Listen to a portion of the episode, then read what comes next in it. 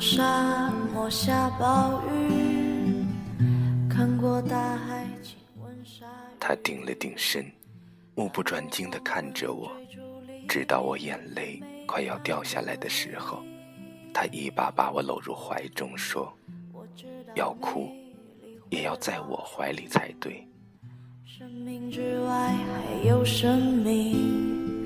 我知道风里有诗句，不知道你。这里是荔枝 FM 七八九五幺七，失眠的爱情，每一个失眠的夜晚都有我陪着你。我是主播南声音。今天的文章来自公子颜六，要哭也要在我怀里才对。我明白眼前都是气泡。安静的才是苦口良药。我有个怪癖，很喜欢吃破了皮的葡萄。这个小癖好很少有人知道，连我自己也搞不清楚原因。何先生从新疆出差回来，带回很多葡萄，他把葡萄特意带给我，却不知我宁可让他们统统待在冰箱里，也不愿意碰一颗。大概是一两天后吧，何先生来我家，看到一颗未冻的葡萄，问我为什么不洗了吃。我说，我喜欢吃破了皮的葡萄。顿时看到他的眼神黯淡了一下，露出无比失望的表情。何先生向来雷厉风行，这一刻，突然变得莫名尴尬和滑稽。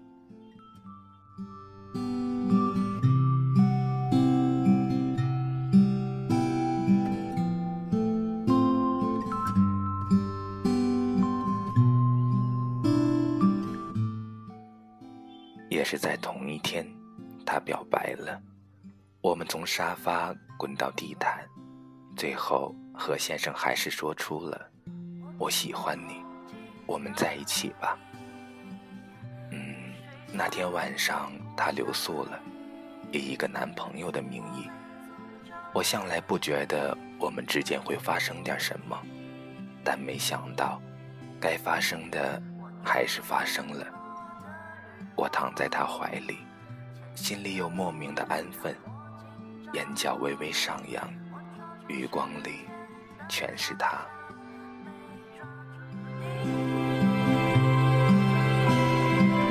我包容六月清泉结冰，包容不老的生命，包容世界半夜，何先生起床，大概是说房间太热，嘴巴太干。他问我哪里有水，我云里雾里的指了指客厅，然后听见他哒哒哒的走出去的声音。片刻，我被客厅里咣当的一声巨响惊醒，第一反应就是看何先生还在不在，伸手摸了摸床上。除了我，没有别人。接着，脑袋短路了那么一两秒，哆哆嗦嗦的披上外套，朝客厅走去。此时，客厅里只亮着一盏小灯，灯光很弱，照亮了何先生半个身体。他背对着我，站在厨房的桌台后面。何先生捡起掉在地上的铜碗，细细碎碎的，不知道在干嘛。我躲在墙后，就这么看着。突然，何先生转过来，手里拎着一串葡萄。我看见他把一颗又一颗的葡萄放在嘴边，上下牙这么轻轻一颗，原本完整的葡萄就破了一点皮。这就把我原本不喜欢的东西变成了我的最爱。他就重复着这么个动作。直到全部的葡萄都破了皮，我感动的说不出话来。一杯热咖啡，只想给你所有浪漫情节，让我做你的男人，二十四个小时不睡觉，小心翼翼地保持着。我神经大条，做事不如何先生细致。例如出门经常忘带钥匙、雨伞，当然也下意识的想要改正过。有段时间，我专门做了一个表格，表格记录着我每天出门要带哪些东西，放在包里的就在表格上打个勾。这样一来，出岔子的概率很小。执行一段时间，我都快感觉自己要改正丢三落四这个毛病了。可又不知为什么，有段时间又经常忘带这个，忘带那个。最致命的是一次做外场活动，等快要结束，准备往家赶的时候，天空劈头盖脸的就是一阵泼盆大雨。何先生赶来的时候，我已经淋成了落汤鸡。他又笑又骂，说我缺心眼儿，马大哈，老是喜欢掉链子。我全力反驳，因为我记得我出门的时候明明把伞放在了包里。这样的时候出现好几次，幸好每次都有何先生来救场。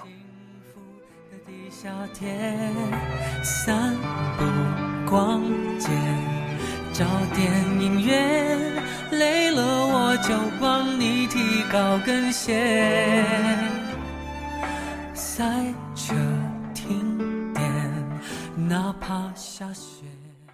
有次同学聚会，何先生带我一起去。酒过三巡，大家开始有一搭没一搭的闲聊起来。一个女同事说：“妹妹，你可真有福气，何先生在我们面前总是夸你，我们听了都好嫉妒。”我看了他一眼，何先生面无表情，冷冷地咀嚼着排骨。我问他都夸我什么呀？他说你爱犯懒，缺心眼，神经大条，老是丢三落四，还说你啊经常忘记这个忘记那个，说的我快要把头埋到碗里去了。我心想，这货怎么什么都往外说？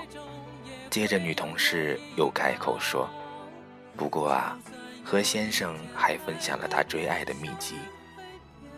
没有机会也要创造机会，就像他经常把你放进包里的伞偷偷拿出来，然后英雄救美的去给你送伞，其实就是想和你多说说话，多逞逞能。这么好的男朋友，你可要好好珍惜。这一次，轮到何先生把头低了下去。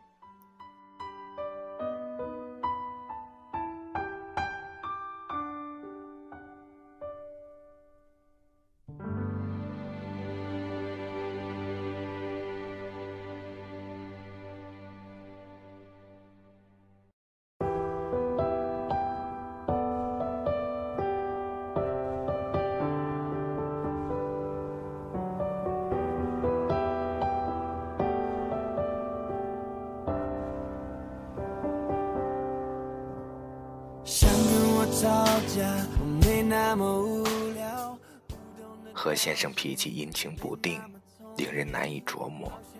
有次公司外派我到山区考察某个户外项目，原本计划是我和另一个男同事同行。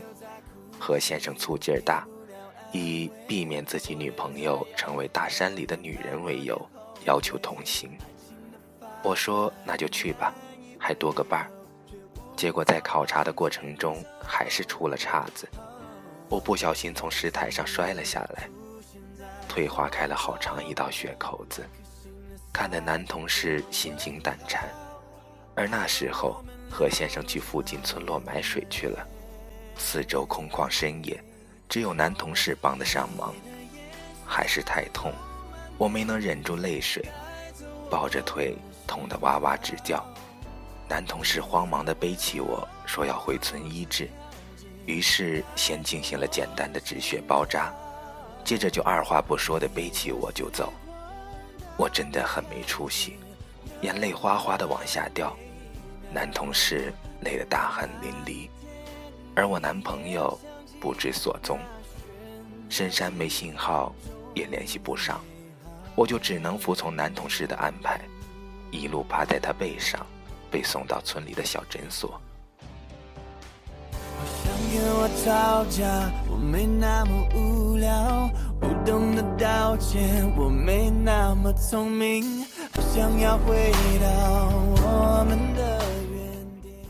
何先生赶来的时候，我还在哭。他二话不说就扔掉手里的水，一把把我搂入怀里。我们就像分离多年的患难夫妻。我趴在他胸口，终于嚎啕起来。等情绪慢慢平静，何先生就骂我奇葩、鼻涕虫。我没工夫搭理他，咬着手指看着别处。他又问：“你是不是一出事就哭了？”我微微点头。接着，何先生像受到了莫名的侮辱一样，眉头紧蹙，扶着我的肩膀，不停地上下审视，是那种冰冷、任性又霸道的眼神。我故意说：“男同事背我来的，我还在他背上哭了呢。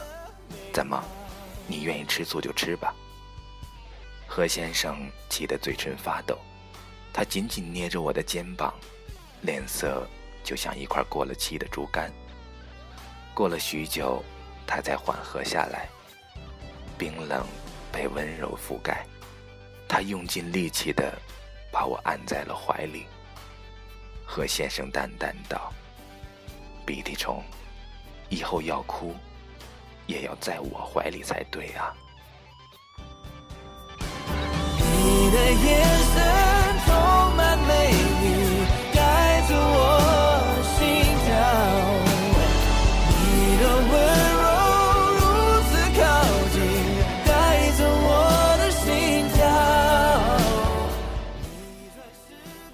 时间。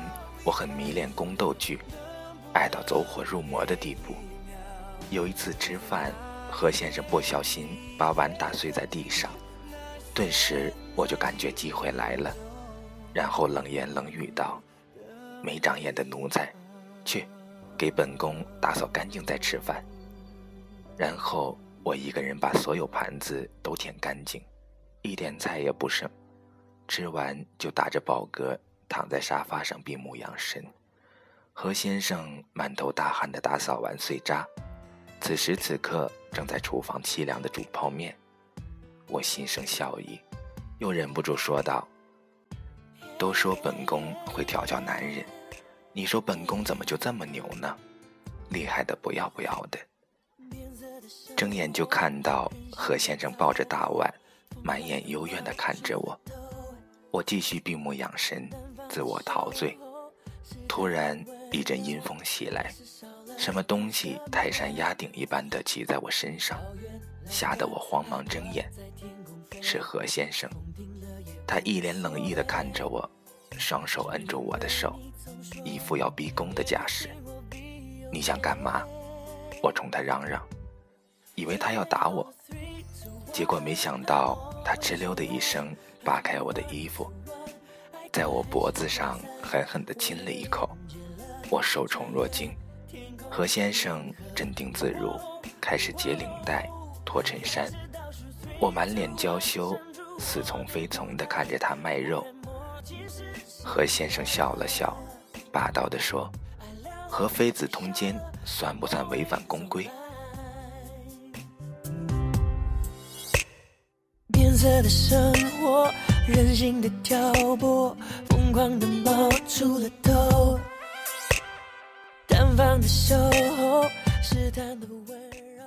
公司七夕策划活动，我一直没有头绪。那段时间过得很压抑，每天都加班到凌晨。每次回家，何先生都已经入睡。我蹑手蹑脚，和他之间的交流也变得少了起来。有一次难得可以把工作带回家，主题已经浮出水面。我现在要编辑出一篇问卷调查，初稿拟定之后，迷迷糊糊之间居然睡着了。醒来的时候身上盖着毯子，书房里只亮着一盏灯。何先生坐在我旁边，双手在键盘上哒哒哒地敲着。他在回答我的问卷调查。很用心的样子。我轻轻掏出手机，在微信上说：“我醒了，你把头转过来。”他放在桌上的手机轻轻震了一震，我看见何先生对着屏幕淡淡一笑，但很快又把手机放了下来。我又忍不住问他：“你在干嘛？”何先生不理我，继续打着字。最后我敲了他一下，何先生的手机铃声突然响起，结果没想到他镇定自如地拿起手机走到书房外。公事公办地对我说了一声“喂”，我顺水推舟，拿着手机凑到电脑前，我说：“您好，先生，请问您可以配合我们做一个小小的恋爱调查吗？”他说：“可以。”于是，我照着电脑上他没来得及回答的问题问：“你这一生中最爱的人是谁？”他冰冷的挂断了电话，留我一个人发懵。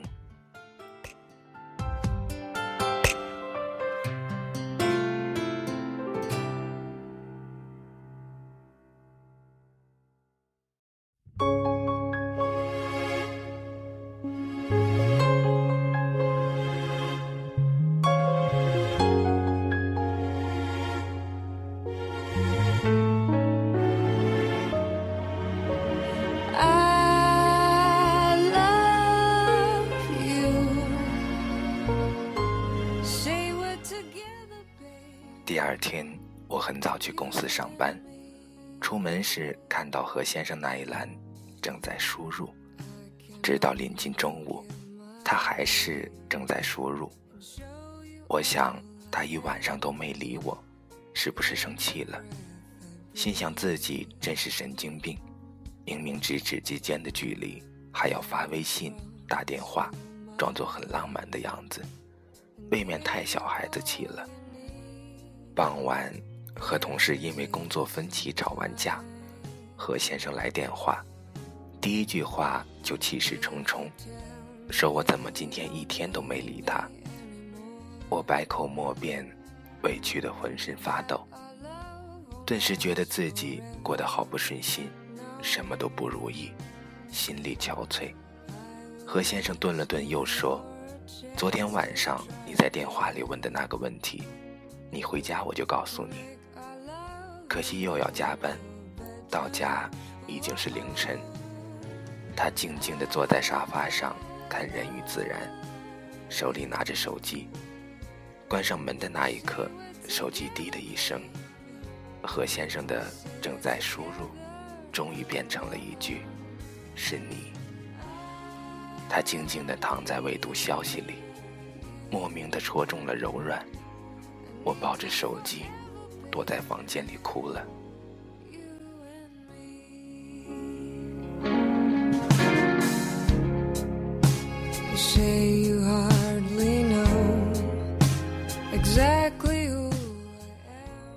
结婚前一夜，我问他：“想好要和我过一辈子了吗？”何先生俯首在耳边，微微颔首。此时我们四目相对。十指连心，觉得一辈子最浪漫的事就是遇到何先生，并且从不后悔爱过这么一个人。婚礼上，他当众献吻，素是遇事风云不惊的何先生，面对宾客也忍不住瑟瑟发抖，吻迹生色。在互相宣誓的环节里，何先生的眼睛里藏满星星。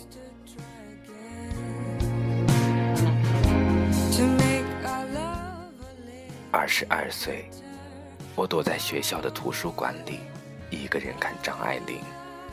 倾城之恋的爱情，从不敢幻想；风花雪月，从未降临到我的生命里。二十四岁，我走在毕业大军的汹涌人潮里，一个人吃饭，一个人上班，步伐飞快，转身就遇到了何先生。二十六岁，我们如愿以偿的生活在了一起，生老病死都无法将我们分离。多少人在羡慕我们的爱情。十二岁，天各一方，我还是朦胧的小女孩，你还是青涩的小男生。天知道会把我们安排在一起。你看，我们是多么拼尽全力的爱着彼此。晚安失眠的各位。